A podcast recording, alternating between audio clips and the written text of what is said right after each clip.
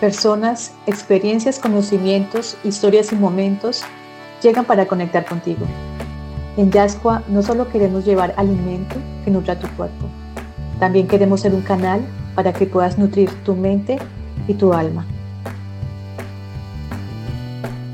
Esperamos que este espacio cumpla este propósito en tu vida. Yo soy Marcela Pinzón y les agradezco por formar parte de esta comunidad. Esto es Yascoa Podcast.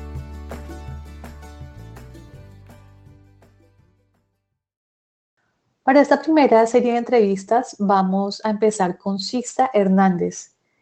Es fundadora del Centro Educativo y Cultural para la Infancia Luna Lunera. Es una pedagoga que ha desarrollado una nueva propuesta de acompañamiento para el aprendizaje desde la ciudad de Barranquilla y con inmensas ganas de compartirla con el mundo. Promueve una educación consciente y respetuosa que forme a los niños para la vida, para la cotidianidad y para impactar a nuestras sociedades del ser. Acompañar a los niños y niñas en su primera infancia es un acto espiritual y ese es el propósito de su vida. Uno de sus grandes dones es contar historias. Grandes y pequeños se rinden a la magia de sus palabras. Es una gran narradora oral. Así está, le gusta sentir el rocío de la mañana y tomar una taza de café caliente, contemplar la luna y las olas del mar leer y leer a otros, comer mango verde con sal y raspado de tamarindo, caminar descalza sobre la arena mojada y compartir junto a su amado Blau largas charlas con vino de aceitunas en el patio de su casa. No le gusta madrugar, los ratones, el afán y el ruido. Es muy importante mirarla a los ojos cuando conversa. Sista es un alma con una inmensa sensibilidad y su aporte al mundo es inmenso. Por eso con ella empezamos esta serie de Yasco Podcast. Bienvenidos. Bueno, eh, hola Sista. Hola, hola Mar. Empezando, estamos empezando eh, nuestra primera emisión de Yasco Podcast. Entonces me siento muy contenta de que tú seas la primera invitada. Eh, cuéntanos a toda la comunidad quién eres, eh, dónde naciste, de dónde vienes, eh, un, un, poco tu, trayecto profesional, de vida, que estudiaste, cómo ha sido tu historia laboral. Y bueno, te escuchamos. Bueno, listo. Primero, gracias. Gracias por permitirme eh, hacer parte de este, de este espacio, de esta iniciativa, de estos podcasts. Eh, gracias a ti, gracias a Javier, gracias a Emilia, también al abuelo, al abuelo, porque, claro, son, son, son ustedes los, los emprendedores en Yascua. Y, y gracias de verdad por permitirme estar aquí compartiendo contigo en este momento.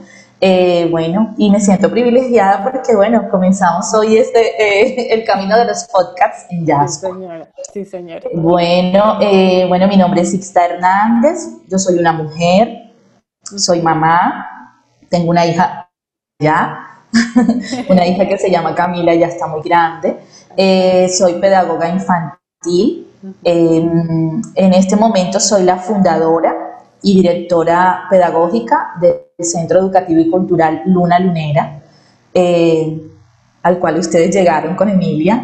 Entonces, bueno, ahora, ahora contamos un poquito de Luna. Em, desde hace mucho, mucho tiempo me dedico a ser eh, maestra. Realmente me gusta la palabra maestra. Em, me, gusta me gusta también contarles que mi esencia realmente es acompañar, acompañar la historia de vida de, de los niños y las familias que se acercan a Luna Lunera, a nuestro espacio educativo y cultural, acompañar porque realmente cada uno construye su propia historia de vida. Los que estamos alrededor, llámese la familia, eh, los maestros o las, otras personas que hacen parte del círculo social de, de la familia, lo que hacen es acompañar esa historia de vida de esos niños eh, que se acercan a los distintos espacios o los distintos momentos o situaciones en los que otros están. Eh, mm, digo que me gusta más llamarme maestra porque, bueno, Jesús era un maestro, entonces para mí eso honra también mi labor, eso honra mi labor, el maestro realmente acompaña, sobre todo acompaña con la palabra, con la escucha, eh, con la mirada observadora, más no de juicio, sino, sino de saber realmente que hay en ese ser que está cerca de ti. Y eso es lo que siento que, que hace, que hace más, más rica mi labor, ¿no? ¿Qué más te cuento? Desde hace muchos años eh, trabajaba en instituciones educativas privadas. Realmente mi, mi principal, digamos, eh, sí, eh, parte laboral ha sido en, espacios privados, en, en, diferentes colegios en la ciudad de Barranquilla, especialmente porque yo nací en Barranquilla, soy barranquillera, soy costeña. Y bueno, y luego nace Luna, nace Luna después de hacer un recorrido muy largo por esas instituciones por aproximadamente unos 20 años, más o menos.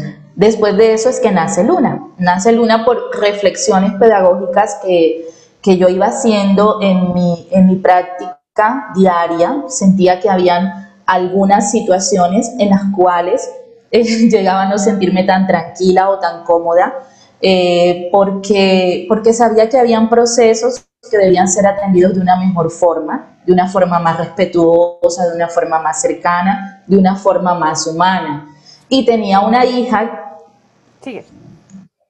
Tenía una hija que, que también estaba siendo educada en ese momento bajo un modelo, digamos, tradicional, pero sin embargo en un espacio que al ser privado, digamos, privilegia algunos, algunos procesos, porque es la realidad, ¿no? Al ser un espacio privado, puede que privilegie unos procesos en los niños. Entonces, eh, yo me daba cuenta que había una cosa que no me parecía y era que, por ejemplo, mi hija tenía que hacer planas para aprender a leer y a escribir.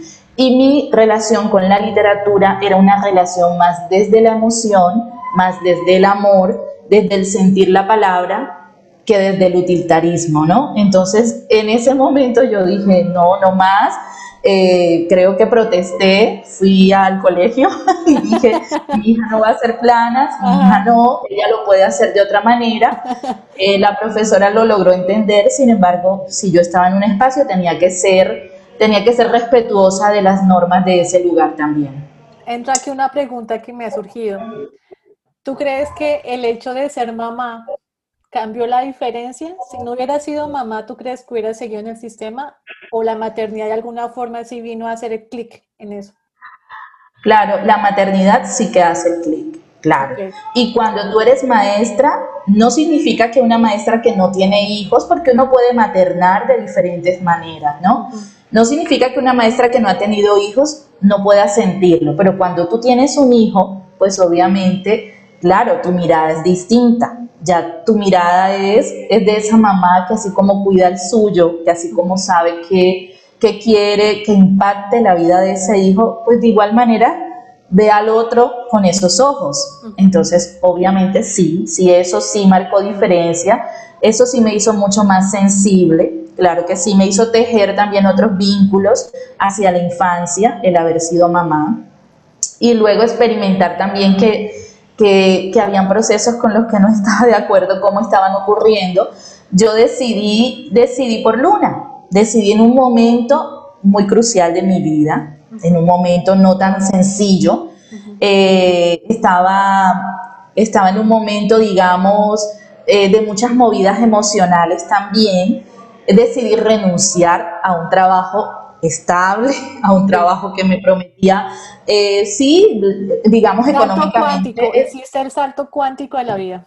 Estabilidad y dije no, eh, yo deseo, yo deseo tener mi proyecto de vida claro, deseo trabajar por esto y nace Luna como mi proyecto de vida.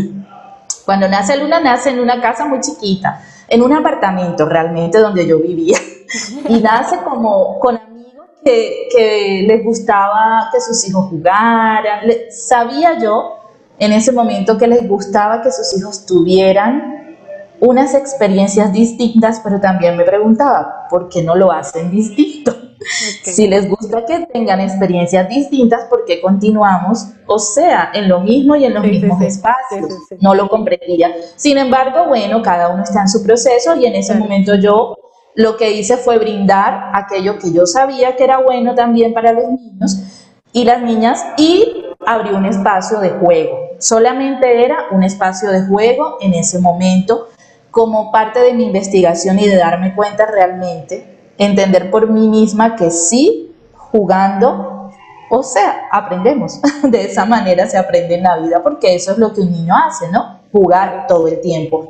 Eh, que yo ahorita pensaba que en estos días estaba reflexionando mucho acerca de los derechos de los niños y las niñas y decía, bueno, pero ¿cuál será ese derecho que tienen los niños y las niñas que realmente se cumpla? Y yo decía, jugar, porque no importa si tienes juguetes o no, porque no importa si tienes un espacio o no, porque no importa si te dejan o no un niño siempre está jugando, está jugando con su imaginación. Sí, o sea, sí, es un derecho que se cumple sí o sí, o sea. Y yo decía, bueno, sí, es el único, porque tú ves y pueden haber desigualdades, digamos, en, económicas, ni equidades, muchas cosas, pero jugar nunca deja de ser. O sea, un niño juega con lo que encuentre, si tiene deseos de jugar. Es una necesidad. Así es. Sí, está. ¿En qué momento de tu vida tú te diste cuenta que querías ser educadora? Porque Desde que era pequeña. ¿Ah, sí? Ay, sí, imagínate, yo te cuento. En estos días estaba haciendo también una, digamos, una autobiografía lectora. Porque, bueno, estoy, estoy ahí como, como investigando mucho acerca de la literatura en la primera infancia. Y en esa autobiografía, una de las, digamos, de los pasos era quién había impactado tu vida y qué recuerdos tenías de tu infancia. Bueno, yo me acuerdo que yo jugaba en el patio de mi casa, era un patio grande, y las botellas de cola romana y de Bretaña eran mis, estudiantes. y yo ponía, yo, pero mira que jugaba. Yo no jugaba a, a los números, yo jugaba que les preparaba jugos, que les preparaba pancito, tortillas y compartíamos y yo me sentaba como en un círculo y esas eran, ellos ahí las botellas alrededor. Entonces yo desde ese momento entendí ahora que en ese momento ya yo estaba, estaba entendiendo que esa era realmente mi misión, ¿no? Ese era mi propósito también en la vida, o sea, no era una maestra solo para, digamos, para lo que pareciera que es una maestra que es impartir conocimiento, sino que era una maestra que acogía, que escuchaba, observaba, que me sentaba en el piso, que... Entonces desde ahí, él tenía como cinco años, te digo. Yo recuerdo eso muy claramente. y, tus papás, ser maestra, cuando tú, decides, cuando tú decides ser maestra, tus papás cómo tomaron esa decisión? ¿Te apoyaron? ¿Dijeron de pronto, no, estudia tal cosa que te mejor? No, no, ellos estuvieron de acuerdo. De hecho, yo yo me acuerdo que yo entré primero a la normal, a la normal de Fátima. Entonces, cuando tú eres eh, estudiante, eh, pues yo era una chica, empecé desde ahí a, estudiar en la normal de Fátima y para ellos eso fue, fue una buena decisión, fue una decisión respetable. Me, pues sí, fue, fue lindo. ¿hay educadores? ¿Tus papás son educadores o vienes de una familia de educadores también? O, No, pero, pero sí tengo tíos educadores. Sí. Mi papá era, era, era un lector, pero mejor dicho, increíble. Entonces, para él yo creo que era así, era un maestro, de otra manera era un maestro. Sí, sí, bueno, desde ahí comenzó como, como esa vocación. Realmente a veces yo, yo converso y puede sonar difícil de entender, pero cuando converso con algunas personas y yo pregunto, bueno, pero ¿por qué decides ser maestra? Porque me gustan los niños. Yo digo, bueno, sí, a todos nos pueden gustar los niños, pero esa no es, esa no es la razón para ser maestra. realmente, realmente escudriña en ti, o sea, mira, realmente reflexiona y, y mira, ¿para qué? O sea, ¿y para qué ser maestra? ¿Cómo impactaría esas vidas, cómo transformarías historias de vida. Eso, eso es lo que a veces yo digo, bueno, eso es ser maestra, realmente. Wow. Es, es, increíble escucharte porque cuando tú dices eso es como, o sea, yo te imagino de chiquita y tú ya estabas nadando en tu elemento, ¿sí? O sea, tu elemento es eso, de, de, poder tener esa pasión y poder conectar a tan temprana edad con eso, no todos lo podemos hacer, ¿sí? No todos crecemos con, con esa posibilidad y tampoco con el apoyo, porque quizás muchos tengamos una, una, una, pasión, ¿sí? Una ficción y, y nuestro entorno, nuestros padres, el colegio, la universidad nos la cortan.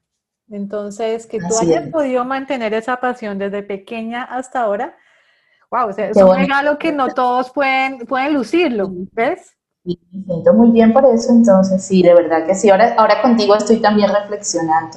En realidad sí.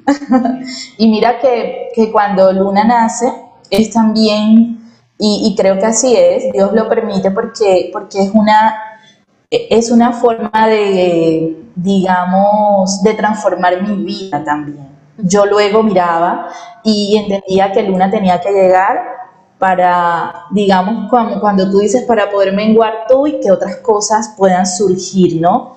Y ahí, y ahí entendía que, que Luna no era para mí ni por mí, o sea, realmente era porque eh, tenía un propósito también con las vidas de aquellos que se acercaran a este espacio porque realmente eh, Luna es un espacio abierto para la familia, o sea, no es que viene un niño y llega y, se queda, ¿no? En un lugar, es, comenzando porque es una casa, porque también es pensado en casa porque realmente un niño de primera infancia tiene que encontrar un espacio de que sea la extensión de su hogar. No va a ser su hogar, no va a ser su casa, pero sí es una extensión de ese hogar que tiene. Entonces, justamente en Barranquilla las casas con terrazas grandes, ventanas, son, son tradicionales y son importantes.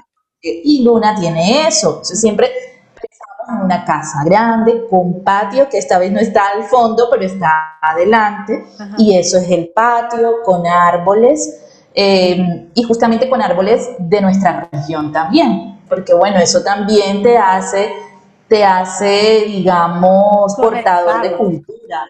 claro, portador de, tu territorio, de saber que hay un palo de guayaba, que hay un palo de mango, que, que, no, que no son solo, digamos, hay diversidad, pero que hay mucho de tu territorio y eso es importante. En las ventanas, por ejemplo, las ventanas es, es algo que a mí, en lo personal, me llama mucho la atención porque las ventanas no están hechas en Barranquilla y en Luna solo para mirar las ventanas son para hablar, para saber también cómo se ve del otro lado, pero para escuchar al otro. Entonces... No solo chisme, no solo chisme. ¿no? exacto. Las ventanas están hechas para tejer vínculos, para tejer vínculos, eso sí. Y así es pensada Luna como una casa, extensión del hogar, precisamente eh, no es pensada como en un, en un lugar eh, con salones típicos, con sillas, mesas, porque realmente esa no es la esencia. Es un lugar abierto, es un lugar donde tú puedes con tranquilidad durante el día transitar de un espacio a otro con seguridad, eh, siempre está abierto. Cuidamos nuestro espacio cuando están los niños, lo cuidamos de otros también, pero igual está abierto para los otros, en este caso para las familias. El que quiera puede entrar tranquilamente, quedarse un ratico, disfrutarlo y, no pasa nada. Y los, niños son felices viendo también a otros llegar y sentarse con ellos. Pues aquí entro yo para contar la historia de, cómo nuestras vidas se cruzaron, que es muy bonito. Eh, yo me convertí en mamá hace dos años y, y ya cuando, cuando Emilia nace, ya puse a ir a caminar después de mi, de, de mi cuarentena, de, maternidad, eh, un día caminando hacia el sector de Luna, yo vi la casa y, vi pues como todas las cosas que habían ahí por encima y yo dije, ¿esto qué es? Me llamó la atención que decía centro cultural, yo pensé que era un espacio para adultos y yo dije, ay, aquí van a editar cursos y como a mí me encanta hacer cursos de todo, entonces yo pensé que era algo de cursos de, sí, de, no sé, de teatro, de pintura, de danza. Eh, yo anoté la referencia y después llegué a la casa, busqué por Instagram Luna Lunera y ya cuando me di cuenta de que sí era un centro cultural, pero dedicado a la primera infancia, entonces dije, ah, ok, dije para Emilia. Entonces lo dejé ahí como guardado en mis favoritos, en mis archivos de Instagram, que yo tengo guardados cosas que me interesan, y en la carpeta de educación de Emilia lo guardé. Dije, bueno, para más adelante. Ya después entonces conocimos conocí a una amiga que es en común, eh, Marcela. Marcela, Marcela Zuleja, que ella se encarga de, hacer cursos de mindfulness. Y entonces eh, Marci publicaba actividades en su Instagram de, de talleres y actividades que ella dictaba Luna. Me parecía maravilloso lo que hacía. Entonces yo siempre como que pendiente, yo decía, bueno, cuando Emilia crezca la llevaré allá, cuando Emilia crezca la llevaré allá. Y eso sucedió precisamente dos semanas antes de empezar la famosa cuarentena, ¿no? Emilia ah, dos semanas, alcanzó en dos semanitas y ni siquiera completo, fueron días intercalados. Cuando, puff, llegó esto, quedamos iniciados todos para su casa y se acabó la historia con Luna de Emilia empezando, ¿no? Que yo, o sea, la verdad no se acaba, para mí esto apenas está empezando, pero está como en una pausa eterna. Entonces, ahí yo te conocí para los, para los oyentes, para explicar cómo nos conocimos con Sista. Eh, para mí como mamá fue maravilloso encontrar este espacio porque era lo que yo venía como sintiendo en mi corazón. Eh, eso surge a partir de la propia educación que yo tuve, porque mi experiencia en mi primera infancia, especialmente el jardín, no fue muy buena, fue bastante traumática. Y eh, yo siempre tuve claro que mi hija no iba a recibir la educación que yo recibí, ¿sí? Entonces, siempre tenía muy presente, quiero encontrar un colegio diferente. Eh, yo también soy docente, para los que no saben, entonces también he tenido experiencia con, con la educación pública, la educación privada y la educación particular. Y como docente también era consciente de las falencias que tiene el sistema educativo. Entonces, eh, cuando encuentro Luna fue como esa respuesta. Cuando veo cómo, cómo las familias allí interactúan, cómo los niños viven eh, en un ambiente tan tranquilo y lo demuestran porque los niños de Luna, eh, yo, yo, yo percibo que son niños muy diferentes al promedio de niños que uno conoce en un jardín, ¿sí? que están todos apiñados en un sitio, que los tienen sentaditos, hay que picos como estatuas, mientras los niños, ellos, o sea, todo niño necesita correr, gritar, saltar, explorar. Entonces es imposible que un niño a cierta edad crezca de esa manera. Y con Luna yo claro. esto. Entonces, eh, cuéntanos qué es Luna Lunera como tal, cuál es la filosofía de Luna, qué metodologías utilizan, eh, cuál es el proyecto que Luna ha construido aquí en Barranquilla y qué es lo que quieren o a dónde quieren llegar. Listo, bueno. Eh, Luna Lunera, eh, como su nombre lo dice, es un centro educativo y cultural para la infancia. no nos llamamos jardín infantil, no nos llamamos guardería, no nos llamamos preescolar porque pues digamos que nuestra mirada está muy, muy centrada en, eh, digamos, en, en el niño, o sea, en el niño y en la niña, ¿no? En, en, su, en un niño y una niña como sujeto, así. Eh, cuando hablamos de jardín, con todo respeto, pues hay diferentes espacios, ¿no? De jardín, guardería, pues cada uno pues tendrá sus miradas desde ese, desde el nombre, tendrá su mirada desde el nombre que decide para el espacio. Entonces Luna es un centro educativo y cultural porque lo que busca es crear un puente entre lo pedagógico y lo cultural, porque somos seres culturales, entonces no podemos estar separados de eso que, que, que nos digamos que nos brinda todo, todo nuestro entorno y lo pedagógico debe estar también muy, muy ligado a eso, o sea, no podemos estar separados. Eh, miramos al niño y a la niña como un ser integral desde todas sus dimensiones, no podemos mirar a una persona por separado porque pues somos un ser integral justamente. Luna Lunera lo que busca realmente es crear un espacio amoroso, de acogida, un espacio respetuoso, sobre todo con los distintos ritmos de niños y niñas, con las necesidades también auténticas de esos niños y niñas que habitan nuestro espacio y también muy respetuoso de tradiciones, culturas y, todo lo que la familia trae en su historia porque todos sabemos que al llegar a un lugar, pues sí nos encontramos todos como comunidad, pero entendiendo que todos venimos de historias distintas. Entonces, para nosotros, por eso es tan importante conocer la historia de la familia, conocer quién, es Marcela, quien es Javier, para acompañar a Emilia de la mejor forma. Entonces, eso es Luna realmente. Eh, nosotros nos inspiramos inicialmente en algunos principios, digamos, de la filosofía Reggio Emilia, sí, cuando inició Luna, pero nosotros creemos también que Luna ha ido creando su propia filosofía, ¿no? Ha ido construyendo a medida que hemos, ido, que hemos ido creciendo, nos hemos ido transformando.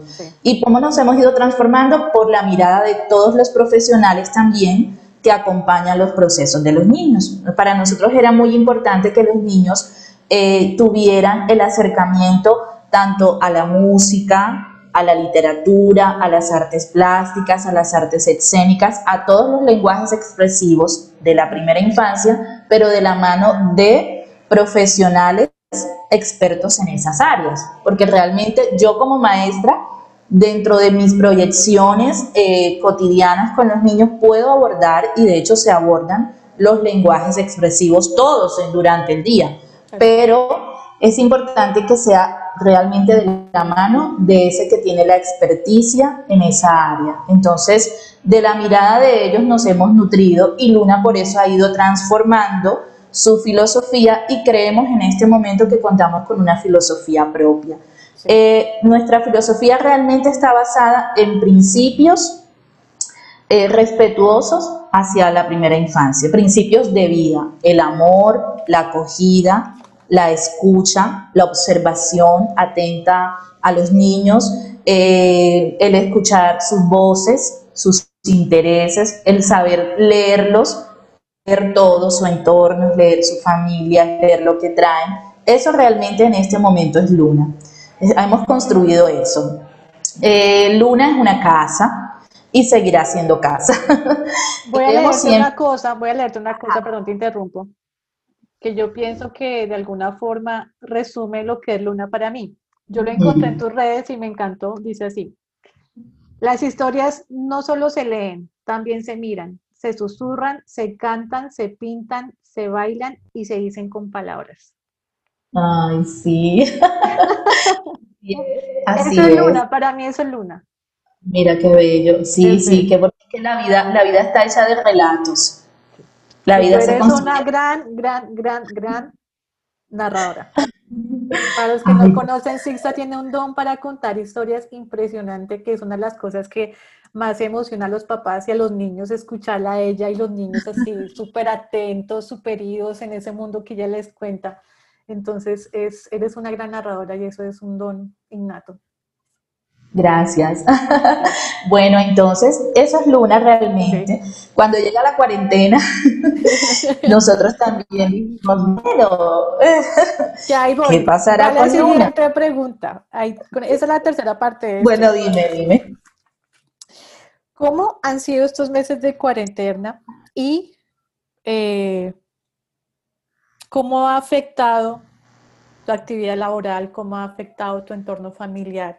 Cómo, cómo ha sorteado lo que esta cuarentena eh, se ha convertido pues para, para algunos en algo, en algo muy, muy fuerte, inesperado.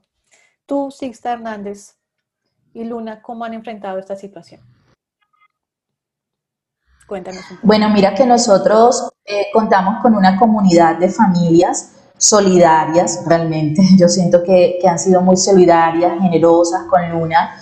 Eh, al inicio en mí había un, eh, un sinsabor realmente porque, porque yo no estoy de acuerdo que, que, nos encontremos virtualmente, esa es la verdad. Para mí la virtualidad, sí, o sea, es lo que hay ahora y hay que aprovecharlo al máximo, sí, pero realmente para la primera infancia no era, no era lo que Luna era nunca, porque de hecho Luna no encuentras nunca un televisor, no encuentras un computador y no porque no podamos tenerlo, sino porque creemos que eso no es necesario en la primera infancia, ¿no? Entonces, para nosotros era muy, era como, era como hacerle entender a esos niños que a veces sí, en algún momento pudieron decir aquí, ay, en Luna no hay televisor. Y yo les decía, claro, porque aquí lo que hay es para jugar, mira, no necesitamos. Ay, sí, y como ahora yo le podía hacer entender, no, pero ahora nos vamos a encontrar por aquí.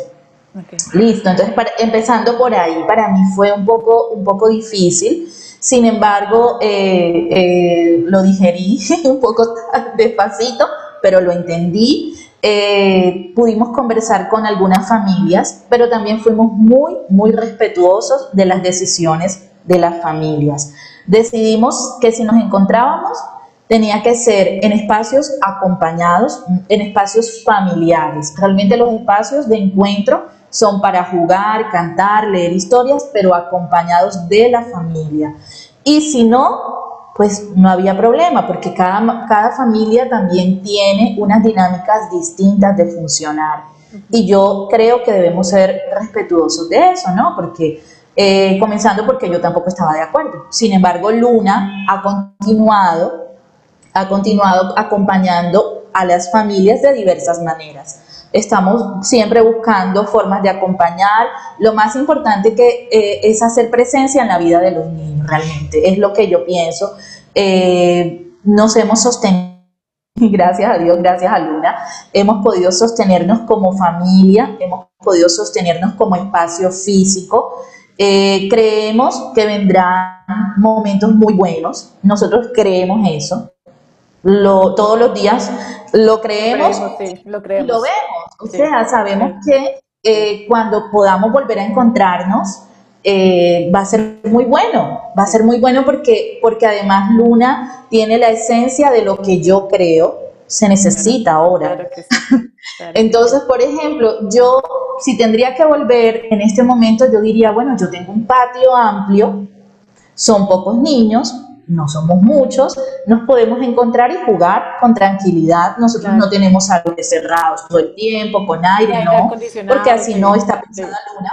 Exacto, entonces para nosotros es sencillo porque siempre las ventanas están abiertas, las puertas están abiertas. No hay esos sujetos que no, que no pueden tocar, allá todo es Yo diría, bueno, eh, no, hay, no hay tantos juguetes porque realmente el juego se da de manera espontánea con la naturaleza, entonces para nosotros en este momento mirando Luna decimos, no, pues chévere, o sea, si volvemos en su momento siendo responsables también con todo lo que está pasando, rico podemos volver con tranquilidad, eso es lo que creemos y sostenemos.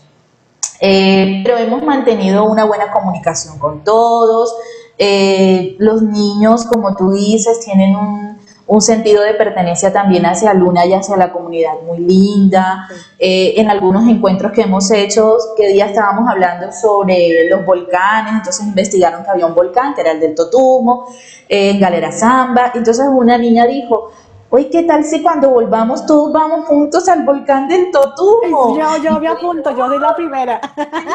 ¡Qué chévere! Entonces, mira, es tan bonito el saber que sí nos vamos a encontrar porque lo creemos, que la fe se mantiene, o sea, y, la, y, el anhelo está en cada uno. Entonces, eh, para mí ha sido también entender que, que, tal vez era necesario este tiempo para todos. ¿Y cómo ha sido, eh, cómo ha sido tu viaje emocional? eso te iba a contar. ¿Cómo ha sido de manera personal? ¿Cómo has enfrentado esto, las subidas, las bajadas, el miedo, todo? ¿Cómo lo has vivido? Bueno, para mí, para mí, como te digo, como la literatura es tan importante para mí, yo empecé como, como, hacer, como hacer investigación. Al principio fue un tiempo donde creía que todos los días iba a abrir luna. te digo la verdad. no, la otra semana. No, más tardecito. No, no, dentro de unos días.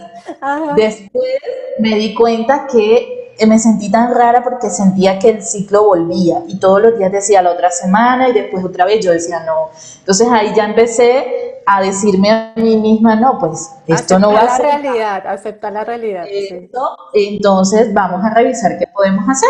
Listo. Entonces empezaron eh, todos los encuentros de manera paulatina, con los niños, los encuentros con las familias, tomando decisiones en comunidad, porque eso también ha sido importante en comunidad hemos podido conversar cuando algo pasa en Luna y, es bonito porque las familias se sienten parte de Luna y, opinan y, sus opiniones son muy importantes para nosotros Y, aportan unas soluciones geniales. Entonces, bueno, todo empieza como, como a, verse distinto cuando nos escuchamos entre todos.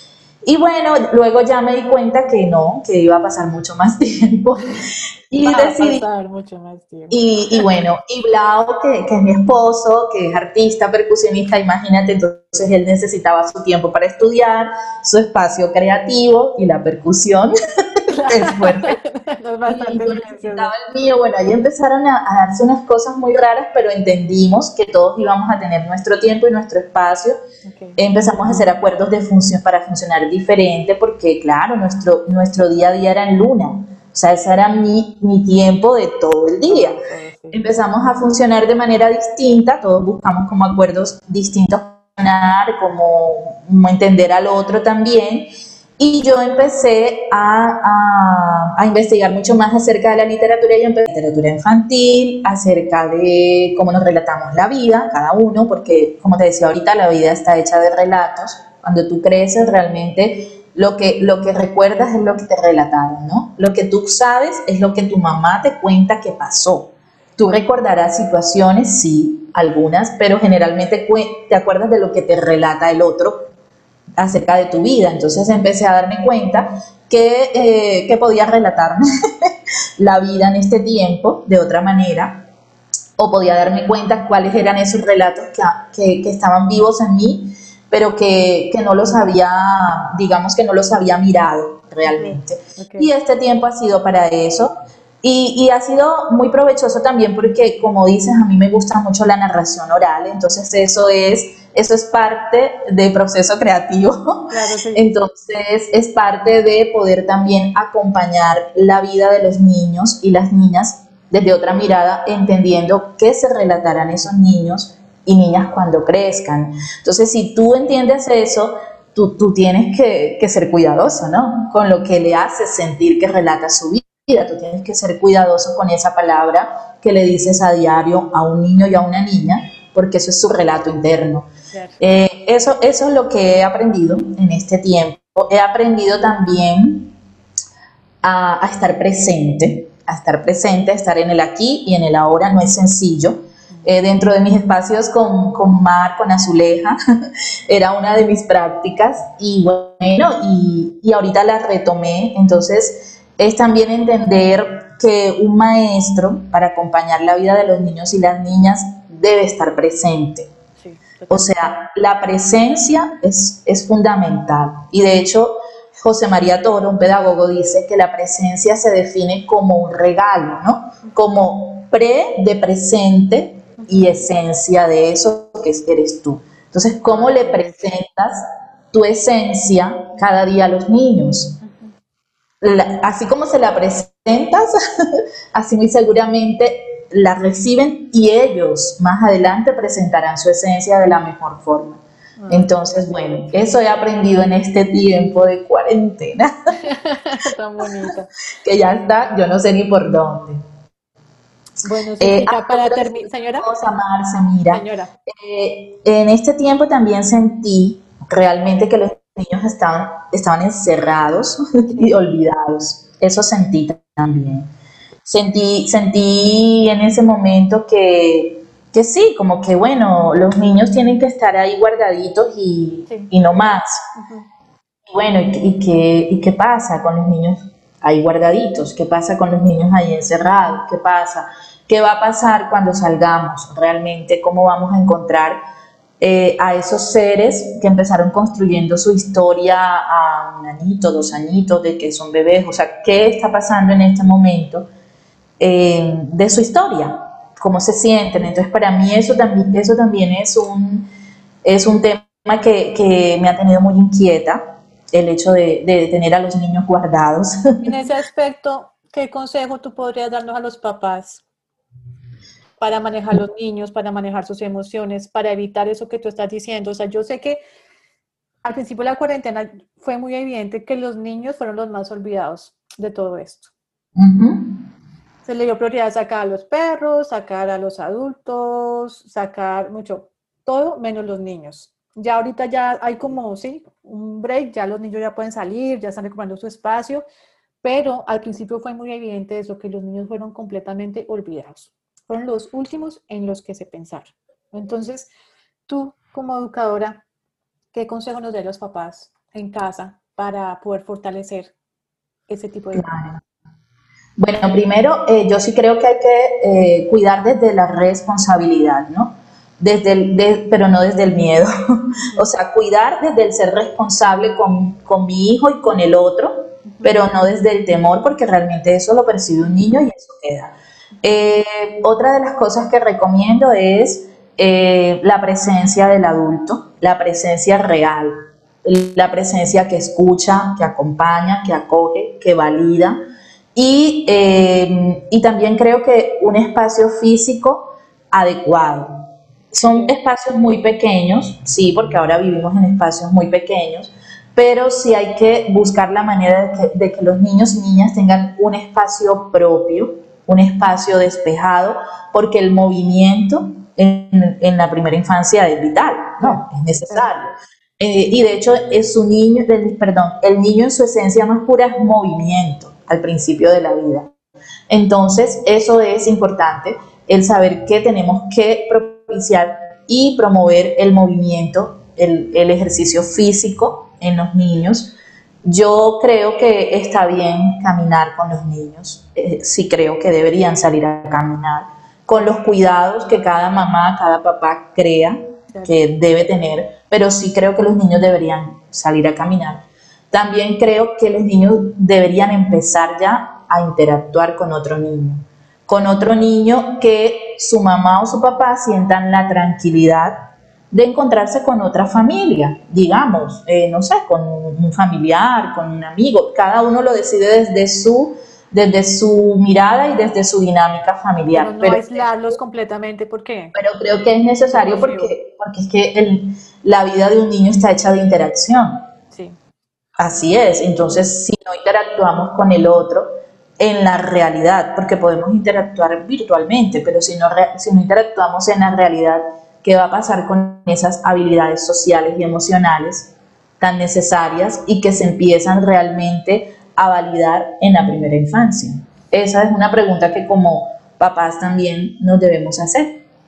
Sixta, una de las cosas que me llama la atención de Luna es el contenido musical siempre que uno pasa o cuando uno llega con los niños es los tambores, ¿sí? Las flautas, la cantidad de instrumentos que Blau, tu esposo que es músico, pues tiene allá. Entonces, cuéntanos cómo la música eh, hace parte de Luna y qué es lo que significa. Listo, bueno, mira, eh, Blau, como dijiste, Blau Marqués es, es mi esposo, es, es, artista, percusionista y, mi coequipero. Entonces con Blau siempre hemos tenido también, eh, hemos pensado que los niños deben recibir eh, música de calidad para sus oídos. Creemos que los niños eh, deben apreciar, digamos, los géneros musicales que le aportan y enriquecen su vida, sobre todo teniendo en cuenta aquellos que, que hacen sentir las raíces del territorio. Y por eso, pues, la percusión siempre está presente. Eh, nosotros tenemos un espacio que es el espacio de la rueda todas las mañanas. Le llamamos la rueda porque nos saludamos, es nuestro momento de saludo inicial de saber cómo estás, cómo amaneciste, eh, si no estás bien también ahí nos damos cuenta, si no descansaste. Y el espacio de la rueda tiene algo muy especial y es que eh, nos saludamos con música en vivo y los niños han creado su propia canción de buenos días. Es una canción que ellos han ido construyendo junto a Blau, ha sido un proceso también, digamos, de investigación pedagógica para hacer valer o sí, darle valor a las voces, a los ecos de los niños. Entonces, eh, la música en Luna es, digamos que permea cada espacio. O sea, tú ves que en la cotidianidad de Luna la música siempre está presente, pero sobre todo creemos que tiene que ser una música rica, una música eh, también con un contenido de calidad, digamos, en, la palabra, ¿no? En lo que expresa. Y, también, pues, melódicamente, también eh, tiene que ofrecer, tiene que ofrecer a los oídos deleite desde que eres pequeño, porque eso también es lo que va construyendo todo el acervo cultural que, vas a tener luego cuando, cuando ya crezcas. Y vas a ser seguramente un, digamos, un, un buen oyente de una música de calidad. Y bueno, y, así es como, como se hace presente la música, la música en Luna cada día. Ah, bueno. Eh, la música de todas formas hace parte de, ese proyecto pedagógico original que tú estás creando, ¿cierto? Cuéntanos sí, claro. el proyecto que estaban haciendo con los niños de Luna. ¿En qué quedó eso? Ah, listo, listo. Bueno, mira, con los niños, eh, todo este proyecto que ha venido adelantando Blau, realmente él es, él es el, el que está, sí, el gestor de este proyecto, digamos, musical. Eh, lo que creemos es que un niño, desde que nace, es un ser sonoro, porque pues desde que tú estás en, en la panza de mamá, los latidos del corazón, tú, tú escuchas, eh, es de otra manera, pero, pero estás escuchando todo lo que está a tu alrededor. Al nacer, obviamente lo primero que buscas es la voz de mamá y, cuando estás cerca al pecho de mamá, pues sus latidos, ¿no? Entonces, como todo esto también hace que el ritmo diario de tu vida tenga ese ritmo también que tenías desde que estabas en la panza de mamá. Entonces, todo esto ha sido una investigación que, que Blau ha venido adelantando en Luna con los niños y también hemos podido ver que los niños necesitan de verdad ser valorados desde, todo lo que expresan, desde sus palabras, todas sus expresiones deben ser valoradas al máximo. ¿Y qué hemos hecho? Hemos construido canciones con ellos. ¿Y de dónde salen las canciones? De sus frases, de, de, lo que se les ocurre cada día. Tenemos canciones muy bellas, de hecho está El Mar, El Mar es una canción bellísima eh, que ha sido construida a partir de las frases de, la, de los ecos, le llamamos en Luna, que son las voces de los niños en la cotidianidad. Entonces, eh, bueno, eso es, un trabajo que, es un trabajo discográfico. Ese trabajo ya ¿Lo podemos conseguir? ¿Lo podemos conseguir? Claro, claro que sí, claro que sí. Yo te voy a pasar y a través de las redes pueden, pueden revisar porque ya ese trabajo lo hemos venido adelantando hace mucho tiempo y los niños de hecho fueron a un, a un, a un lugar para grabar, a un estudio de grabación, lo grabaron, sí, grabaron sus voces, sus instrumentos. Sí, ha sido un trabajo realmente pedagógico, pero que, que ha sido bonito porque también las familias eh, han podido aportar para que este trabajo no solo se quedara dentro de las paredes de Luna, sino que también impactara a, a nuestra sociedad. Entonces ha sido lindo. Ah, Sixica, para ir terminando, ¿cómo ves los siguientes meses? ¿Cómo te proyectas para los siguientes meses? Eh, ¿Qué consejos o, alguna enseñanza que ya has aprendido nos puedes dejar para poder enfrentar lo que viene de la mejor manera? Y bueno, compartir con nosotros. Bueno, yo eh, desde lo personal y desde Luna, creo que, que, ya, que ya en diciembre eh, tendríamos nuevos proyectos para Luna. De eso estamos seguros. Eh, teniendo en cuenta también que la realidad, para, a pesar de que Luna en su esencia es, está muy, es muy respetuosa para la nueva realidad, digamos, que viene, creemos también que la nueva realidad nos cambió, nos va a cambiar algunos aspectos de Luna, algunos aspectos que, que antes, antes sentíamos eh, importantes, no, ahora no son menos importantes, pero no son prioridad. Entonces ya nos dimos cuenta, después se los iré contando, pero ya nos dimos cuenta que, definitivamente eh, el lugar va a seguir acogiendo a las familias y a los niños. Eh, como veníamos funcionando en los mismos horarios, de la misma manera, pero sí hay algunos principios que creemos que, que, nos, que volveremos a mirar que volveremos a revisar porque creemos que es necesario atender otras necesidades auténticas en los niños y las niñas después de esto, ¿no? Creemos que, que, eso se aplica a todo, a ti, a mí, a la familia, cómo nos vemos, cómo nos tratamos, cómo, cómo, actuamos frente a la naturaleza. O sea, si ese momento no nos lleva de verdad a un cambio, una transformación, no creo que encontremos otro momento. Entonces, eso se aplica a todo nivel, tanto educativo como personal. Así es. Y bueno, y también creería que, que debemos, a ver cómo lo explico, que debemos revisar, revisar realmente eh, el estar presentes. sí, o sea, debemos mirar cómo, cómo estar presentes en cada momento de la vida. Porque realmente lo que el otro necesita de ti es eso, es tu presencia, es ese ser que, que, lo puede, que lo puede escuchar, que se puede sentar a su lado, que puede estar ahí. Realmente es eso. Yo, yo invitaría, no es fácil, pero debemos estar presentes en el aquí y en el ahora.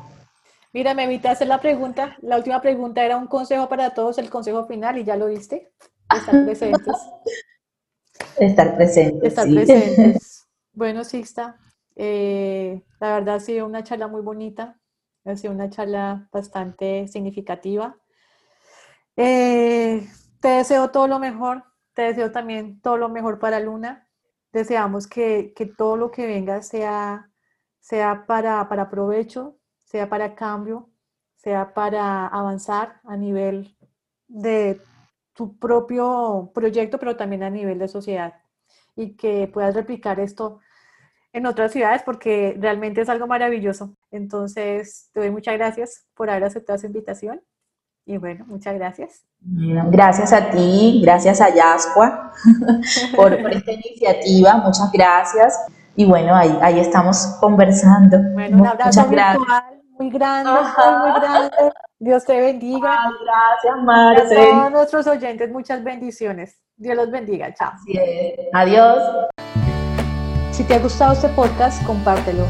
Puede que a esa persona que tienes en mente también le sirva. Si quieres estar atento a todas nuestras novedades y no perderte ninguno de nuestros podcasts, síguenos en redes sociales como arroba Podcast o búscanos en nuestro sitio web www.jaspa.com. Gracias por compartir este espacio con nosotros. Bendiciones.